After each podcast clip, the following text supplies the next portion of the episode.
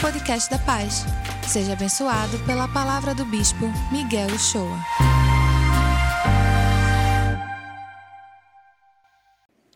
Muito boa tarde a todos vocês, boa tarde, povo de Deus, boa tarde, povo da paz, você que está conosco mais esse domingo, depois de um sábado tão abençoado como aquele de ontem, não é verdade?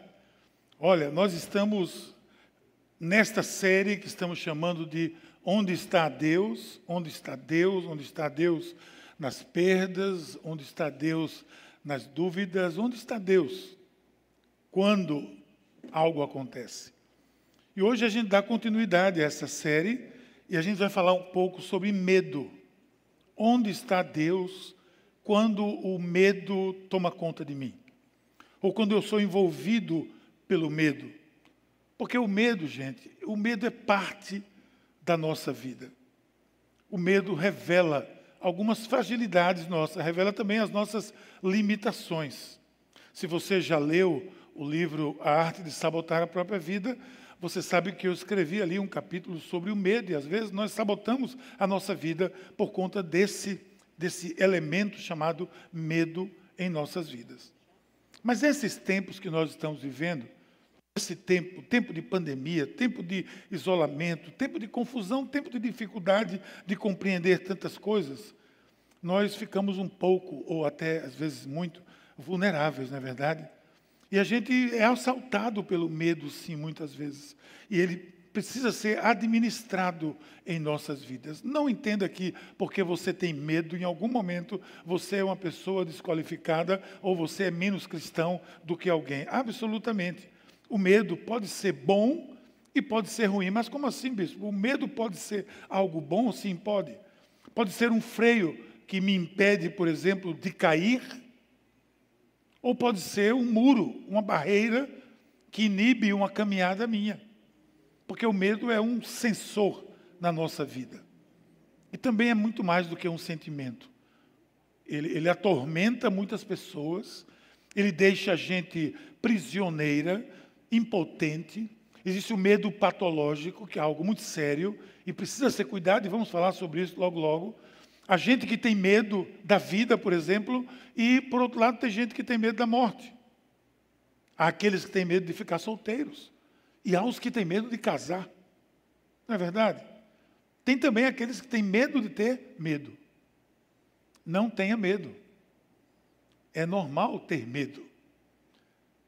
Existem momentos na nossa vida onde o nosso coração, às vezes, é inundado pelo medo. É quando a gente chama aquela crise da tempestade, aquele momento de tempestade. Não é simplesmente um abalo, é uma tempestade. E nós estamos vivendo, de certa forma, um tempo de tempestade. Tenho lido um pouco sobre tempos como esse, em outras épocas da história da humanidade, e as reações, apesar da distância no tempo, são muito parecidas. Todos estamos nela. Estamos nessa tempestade. Às vezes estamos na mesma tempestade, mas em barcos diferentes. Às vezes tem um barco mais equipado do que o outro, um barco melhor do que o outro, mas estamos na mesma tempestade. O meu barco pode ser diferente do seu. Para algumas pessoas, por exemplo, ficar em casa é um tempo de descanso. Trabalhar em casa é um tempo de descanso. Quando a sua reserva fosse acabar, vai trabalhar de novo e aí vai voltar a trabalhar e vai resolver. Para outros, ficar em casa é desfrutar de um momento precioso em família, enquanto para outros, nós estamos assistindo famílias se, eh, se de, degradando, se separando, em crise, porque estão convivendo intensamente 24 horas por dia, sete dias por semana. Esse é um momento de tempestade mesmo. Essa quarentena chegou de forma diferente para as pessoas e por questões diferentes às vezes. A mesma tempestade, entenda bem, em barcos diferentes. Eu estou vivendo um tipo de tempestade, você com certeza deve estar vivendo um também, talvez diferente do meu. Mas independentemente da sua situação, isso é para você, preste bem atenção. Tempestades geram consequências para todos embora sejam tempestades em barcos diferentes. O que você faz quando está no meio de uma tempestade? Alguns culpam quem? Deus. Alguns vão, alguns vão culpar Deus, vão dizer: onde está Deus no meio de tudo isso? Por que, é que Deus permite tudo isso? Então a gente viu aqui a leitura do texto de Marcos, eu quero fazer uma leitura, fazer um paralelo com o texto de Mateus, que fala também de uma outra tempestade, duas tempestades é, diferentes, mas com aspectos semelhantes e comportamentos diferentes dentro da mesma tempestade. Porque na tempestade a gente vai ver, e quando a gente está com medo dentro da tempestade, o que é que eu devo fazer? Essa é a pergunta dessa tarde. Você está na tempestade, o que você deve fazer? Pois bem, anote aí, você deveria chamar por Jesus. É a primeira coisa que eu tenho que fazer, orar. Uma vez tivemos uma conferência aqui e a gente, alguém, o pregador, foi eu que falei, acho que foi eu mesmo que falei, sobre esse texto. E eu disse ao pessoal, o pessoal acordou Jesus, e eu acordaria do mesmo jeito, eu corria para eles e dizia, acorda Jesus.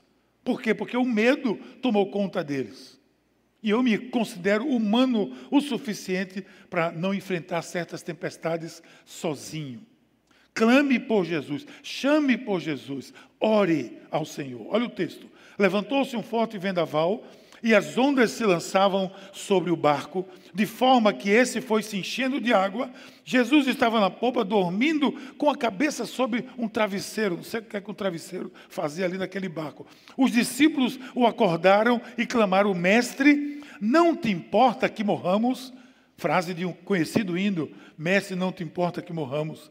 A atitude dos discípulos foi a mais acertada de todas. Alguém vai dizer: onde estava a fé desses homens? Olha, Jesus pode dizer isso. Eu não, porque eu sou igual a eles. Eu estaria clamando por Jesus do mesmo jeito. Chamem por Jesus. O próprio Jesus, ele mesmo orou nos momentos difíceis.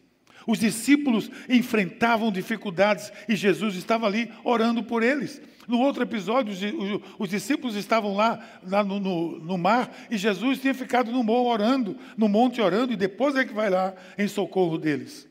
Jesus estava, Jesus estava em cima do monte orando, ele vê as tempestades que nos açoitam, o medo que invade o nosso coração, a turbulência da nossa alma, e ele vem em nosso socorro, ele vem em nossa direção. No entanto, eu quero clamar por ele.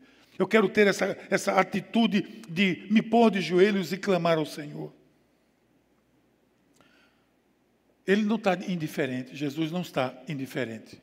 Jesus, em momento algum da nossa vida, Jesus está indiferente, você sabe, já tem experiência com isso. Se não tem, busque para ter.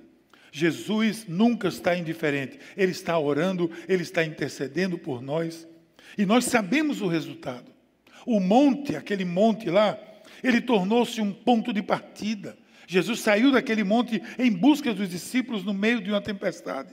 A tempestade tornou-se um caminho e os discípulos viram Jesus como nunca antes.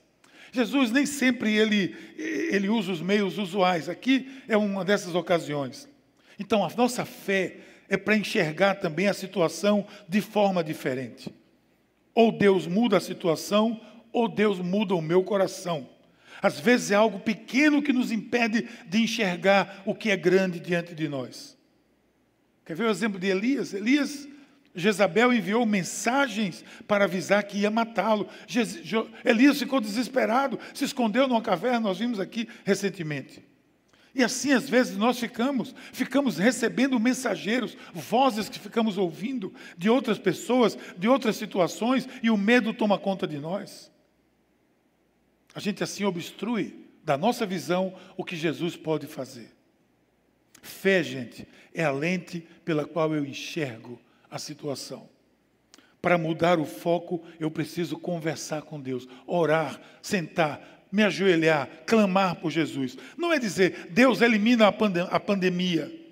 Talvez seja Deus, ilumina os meus olhos no meio dessa pandemia. Nós, como igrejas, temos, temos orado para que Deus nos abençoe. Tantas coisas temos vivido aonde? No meio dessa pandemia, no meio desse vale de sombra e de morte. Nós temos visto vida e vida em abundância.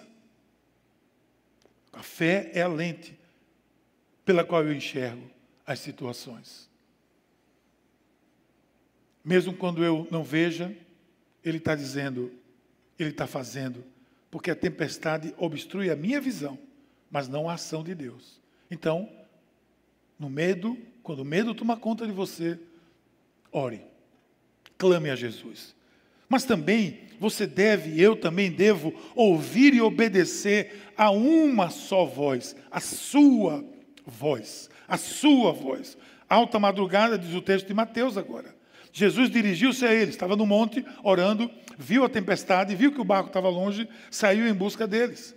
Andando sobre o mar, quando o viram andando sobre o mar, ficaram aterrorizados e disseram: É um fantasma! E gritaram de medo. Mas Jesus imediatamente lhe disse: Coragem, sou eu, não tenham medo. Jesus às vezes usa meio, como eu disse, não convencionais para falar conosco, para acalmar a nossa tempestade. Os discípulos já estavam amedrontados, o mar estava furioso, o naufrágio era praticamente inevitável. Os discípulos esperavam Jesus, mas não daquele jeito. Não andando sobre as águas. Paciência, gente. Você imagina o temor que tomou conta daqueles homens ali? O que eles diziam um para o outro? O que é, que é isso? Aquilo é um fantasma. Aqui se dizia assim: que danado é aquilo? Jesus veio andando sobre as ondas. E sabe por quê, gente? Eu quero tirar uma lição daqui. Aquilo que me intimida muitas vezes, preste atenção, aquilo que intimida você, que afronta, que faz você perder o sono, sabe onde pode estar? Embaixo dos pés de Jesus, porque Ele tem controle da situação.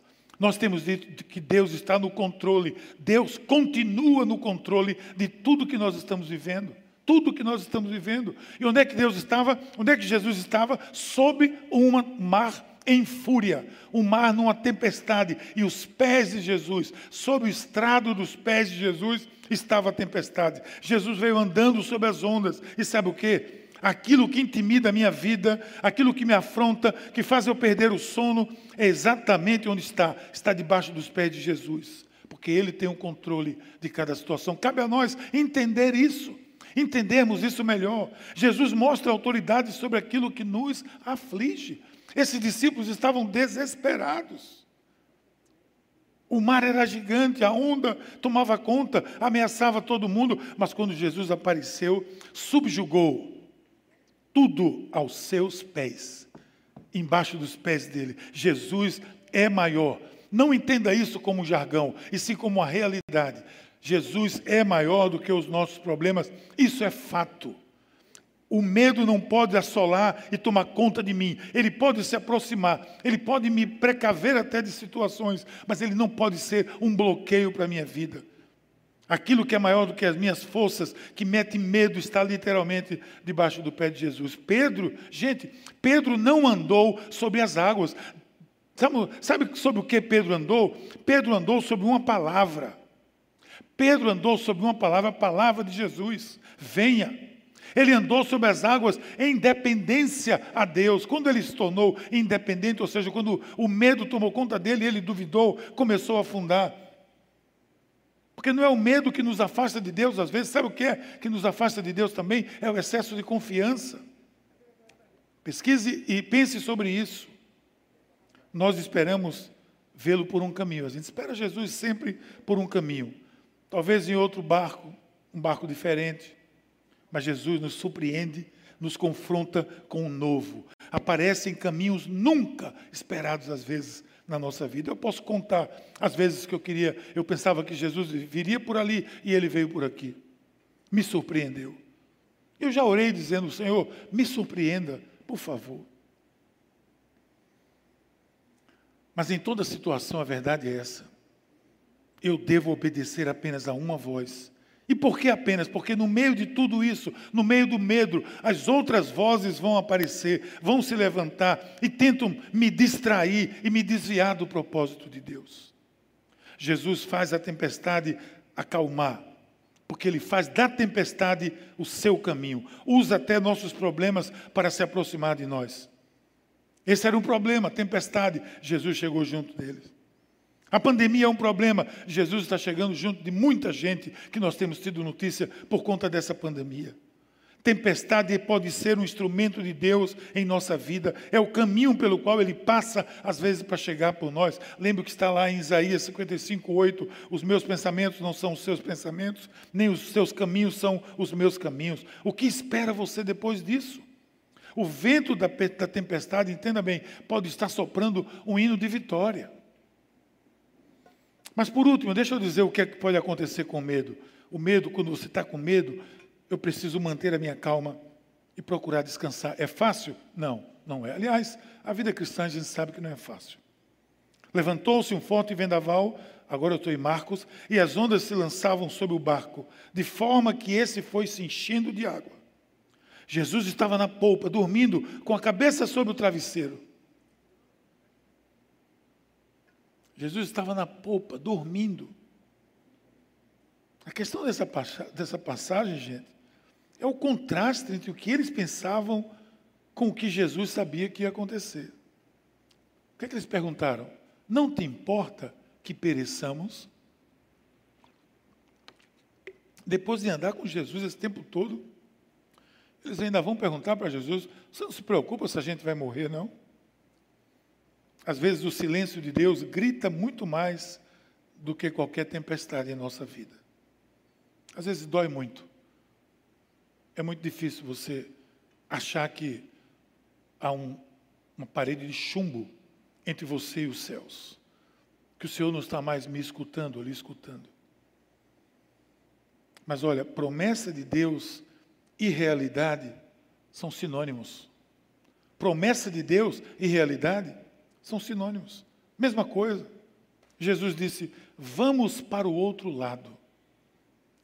Ora, se Jesus me diz, vamos para o outro lado, eu vou me agarrar com Ele, porque eu vou chegar do outro lado. Porque ele me prometeu que eu ia chegar do outro lado. E quando ele promete, é realidade. Quando ele promete, é realidade. Não tem para onde nós variarmos isso aqui. Se ele, diz, se ele diz que eu vou chegar, eu vou. De fé em fé, de graça em graça, de glória em glória. Pode ser que você não esteja enxergando, mas confie, dê um passo de cada vez. Por favor, entenda isso. Confie e procure descansar no Senhor. Jesus descansou, sabe por quê? Porque ele sabia algo que os outros não sabiam. Que em todos os propósitos há uma promessa: não te abandonarei, nem te deixarei. Isso é promessa. Em todo lugar há um propósito, e em todo propósito há uma promessa. Descanse porque você tem uma promessa. Quando você está descansando, Deus está dando estratégia, Deus está dando visão para você. Mas Jesus imediatamente lhe disse: Coragem, sou eu, não tenha medo. No meio dessa pandemia, no meio desse confinamento, de alguma forma, desse isolamento parcial ou completo que algumas pessoas estão vivendo, Pare, procure também descansar e usar esse tempo para pensar estratégias. É o que eu mais tenho feito, é pensar estratégias para avançar ainda mais com o reino de Deus. Foi pensando um dia, numa manhã, que eu disse que nós iríamos fazer uma conferência, e vocês viram o que aconteceu aqui ontem. Na maior simplicidade do mundo, centenas, para não dizer milhares de pessoas foram abençoadas, porque eu estava descansando e eu pensei, eu disse, vamos fazer uma conferência. Mas quantas outras coisas nós estamos pensando e pensando, e orando, e entregando e descansando, porque eu sei que a igreja está aqui e sobre essa pedra o Senhor vai edificar a sua igreja, e essa igreja, as portas do inferno não prevalecerão sobre ela. Mas Jesus imediatamente lhe disse: coragem, sou eu, não tenham medo. Sabe o que eu percebo aqui? Que ele primeiro acalma a tempestade do coração dos discípulos. É tremendo, não é não? Perceber que a primeira palavra de Jesus não foi para o mar, foi para os discípulos. Senhor, não te importa que pereçamos? Calma, tenham calma. Como calma? Acho que o André lá, o Pedro, deve ter dito, como calma, ele vem pedir calma para a gente. A onda, olha o tamanho da onda. Calma, sou eu. Na primeira tempestade, Jesus acalmou primeiro a tempestade, para depois falar com os discípulos. Na segunda tempestade, ele primeiro falou com os discípulos: tenham ânimo, não tenham medo. Depois foi falar com a tempestade. Ele mudou a forma de ensinar aos discípulos, porque Jesus sabe que muitas vezes a tempestade que mais nos afronta, que mais nos intimida, que mais nos causa prejuízo, é a dor na nossa alma, é a tempestade de dentro e não a de fora. É, é o que a tempestade de fora pode causar na tempestade de dentro. É isso. Se você acalmar a tempestade de dentro, confie, descanse, você vai surfar na tempestade de fora. Essa semana teve um, um ciclone no sul do país. No Rio de Janeiro tinha gente surfando em cima das ondas. Cada um vê o ciclone de uma forma. Antes de acalmar a tempestade do mar, Jesus acalmou a tempestade do coração. Por conta da tempestade interna, muita gente está naufragando nessas turbulentas águas do medo. Muita gente está sendo soterrada pelo sentimento, dominados pelo desânimo, sem força para lutar, sem amor até pela vida. Gente, a paz, ela não é encontrada na ausência de uma tempestade, mas ela é encontrada assim na presença de Jesus. A verdadeira paz não se encontra numa vida livre dos problemas, absolutamente. Muitas vezes é no meio deles, é no meio da pandemia, é no meio do isolamento, no meio da tempestade, que eu encontrei a paz. Quantas pessoas não encontraram a Cristo já durante essa pandemia? Já tem gente querendo vir no culto aqui na igreja, nunca pisou nesse lugar. Está ansioso para chegar aqui um dia, porque conheceu a Cristo através da internet, conosco. Você nunca terá uma vida livre de problemas, isso é fato. Seguir Jesus não significa que os dias ruins não aconteçam, vocês terão problemas, disse Jesus, João 16, 33. Há algum propósito na tempestade. Ele, ela não pegou Deus de surpresa, porque Ele é a minha paz, a paz é encontrada na presença dEle. E eu quero concluir dizendo a você: anote três coisas. Primeiro, que Jesus disse aqui: coragem e ânimo. Tenha coragem, tenha ânimo. Jesus trata conosco e vai resolver a tempestade. Primeiro conosco, tenha ânimo e tenha coragem. Segundo, Jesus disse: Sou eu, é Ele que está aqui. Primeira tempestade termina com aquela pergunta, a segunda começa com ela. É o verdadeiro Filho de Deus? Sou eu. E a terceira, essa palavra maravilhosa, não temas. Esse é o nosso pensamento hoje. Nunca permita que a presença de uma tempestade faça com que você duvide da presença de Deus. E o medo é que pode fazer isso. O medo é que pode fazer isso. Nós temos pessoas do nosso meio que têm medo, que tiveram medo, que foram afrontados pelo medo e alguns deles querem dar depoimentos aqui para nós. Nós vamos chamar o depoimento do nosso querido irmão George. Ele vai testemunhar para vocês um pouco. Em seguida, a nossa profissional, Leila, ou Tassiana, vai dar uma palavra sobre isso, sobre o medo patológico. A gente quer ministrar também isso ao seu coração. Escute com carinho o nosso irmão George, em seguida eu vou voltar com vocês. Oi, meu nome é George, sou membro da Paz já faz alguns anos e há dois anos atrás eu fui diagnosticado com um transtorno de pânico. Foi sem dúvida o pior período da minha vida. Eu não sabia o que estava acontecendo, simplesmente era uma sensação de perda de controle dos pensamentos, uma perda do controle do corpo e um medo, um medo muito intenso de tudo, de tudo. Então eu tinha medo de comer, eu tinha medo de tomar banho, eu tinha medo de entrar no quarto, eu tinha medo de sair na rua. Mas o bom de tudo isso é que eu decidi procurar ajuda muito cedo e aí comecei a fazer terapia e comecei também o tratamento com remédio. Foi difícil para mim porque eu tinha muito preconceito em relação a isso, mas foi justamente por, por aceitar esse processo que eu comecei a entender o que é que estava acontecendo comigo, o que é que estava acontecendo na minha cabeça, no meu corpo. A minha comunidade, a minha igreja foi fundamental para mim. Então eu tive pessoas que é, vieram de longe para estar tá orando comigo. Eu tive pessoas que abriram mão de sua consulta no psicólogo para que eu pudesse ser atendido. Então, eu, meus amigos me apoiaram muito. Eu tive um apoio fantástico assim da minha família. A minha família entendeu o que eu estava passando. Não é fácil. Não é fácil você conviver com alguém que passa por isso. Eu agradeço a Deus e muito pela minha esposa. Minha esposa foi assim, foi um pilar, né, nesse durante esse tratamento até eu começar a melhorar. E os pastores também, alguns eu ligava de madrugada, né, aperreando, mas eles atendiam, me ajudavam, conversavam comigo. Mas sem dúvida nenhuma, nesse processo todo, tinha uma coisa que me amedrontava muito, que fazia eu tremer de tanto medo, que era uma sensação de que Deus havia me abandonado. de que Deus havia esquecido de mim. E nesse momento eu precisei entender uma coisa, de que não importava o que eu sentia, não importava o que eu pensava, eu tinha que ter a minha fé baseada no que Deus falava, na palavra de Deus. E a palavra de Deus diz que ele nunca vai nos abandonar. Então, tinha dias que eu tinha crises durante a noite toda e eu só conseguia repetir isso: Deus não me abandonou, Deus não me abandonou. Quem passa por isso é, é extremamente difícil de explicar a outra pessoa. E infelizmente a gente escuta muito que isso é frescura, que isso é falta de Deus. Mas uma coisa que me ajudou também bastante nesse processo foi entender que Jesus também teve medo. Quando ele está ali no Getsemane, onde ele pede para para, se possível, Deus afastar aquele cálice, está mostrando ali a parte humana dele. Então, entender essa parte me ajudou a aceitar essa minha humanidade, me ajudou a aceitar essa minha fragilidade e, com certeza, depender ainda mais de Deus. Quando o meu medo começou a gritar, quando o meu medo começou a falar mais alto, eu precisei deixar que minha fé ali ela gritasse ainda mais.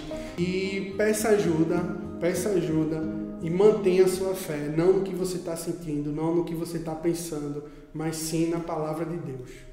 É isso aí. Olá, queridos. Eu me chamo Tassiana Feitosa de Melo Breckenfeld, sou psicóloga e neuropsicóloga de formação e faço parte da Paz há algum tempo. Estou aqui para conversar um pouquinho com vocês sobre o transtorno de pânico, que, segundo o Manual Diagnóstico de Doenças Mentais, vai caracterizar como um transtorno que traz uma forte e intensa sensação de medo e terror, que muitas vezes, inclusive, pode vir acompanhado de sintomas físicos, sudorese, falta de ar, dor de cabeça, dor no peito, o que faz muitas pessoas procurarem emergências de hospitais pensando que de fato estão com algum sintoma especificamente físico e quando vêm estão vivenciando uma crise de pânico. Muitas vezes a crise de pânico traz naquele que está passando pela crise uma sensação forte de que está morrendo, de que está enlouquecendo ou de que algo terrível está para acontecer. Mas o que é que isso causa, Tassi? O nosso cérebro ele tem a emissão de hormônios que preparam a gente como a adrenalina para situações de perigo. Na crise de pânico é como se acendesse esse alarme no cérebro, mas não há um perigo real e a pessoa experimenta fisicamente e emocionalmente uma intensa sensação de terror e medo exagerado.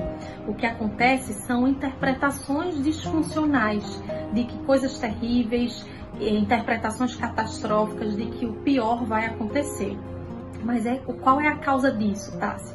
Muitas explicações científicas é, estão na composição das dinâmicas familiares, falando sobre cenários familiares que criam situações estressoras, como cobranças exageradas, como brigas, como disfunções de papéis. É, os estudos também apontam sobre traumas familiares, né, que advêm deixando a pessoa é, inábil para cumprir com respostas mais resolutivas, mais criativas, mais resilientes. Sem falar no estabelecimento das relações parentais, ou seja, na qualidade dos relacionamentos afetivos construídos e desenvolvidos na dinâmica da família. E como é que a gente trata isso? Bom, o tratamento é combinado. A gente tem tanto a possibilidade do uso de medicações prescritas por um psiquiatra, como também o tratamento com a psicoterapia que visa fortalecer os recursos internos dessa pessoa para um enfrentamento mais saudável de situações adversas. Muitas vezes, pessoas que passam pela crise, elas experimentam a hiperventilação, que é um descontrole da respiração. E muitas vezes é importante fortalecê-los com técnicas é, de respiração saudável, com técnicas de cenários mais tranquilos, para que a pessoa possa se reorganizar, reestruturando suas respostas é, em frente a situações difíceis e de crises. Por isso, procurar ajuda é fundamental, especialmente a ajuda profissional.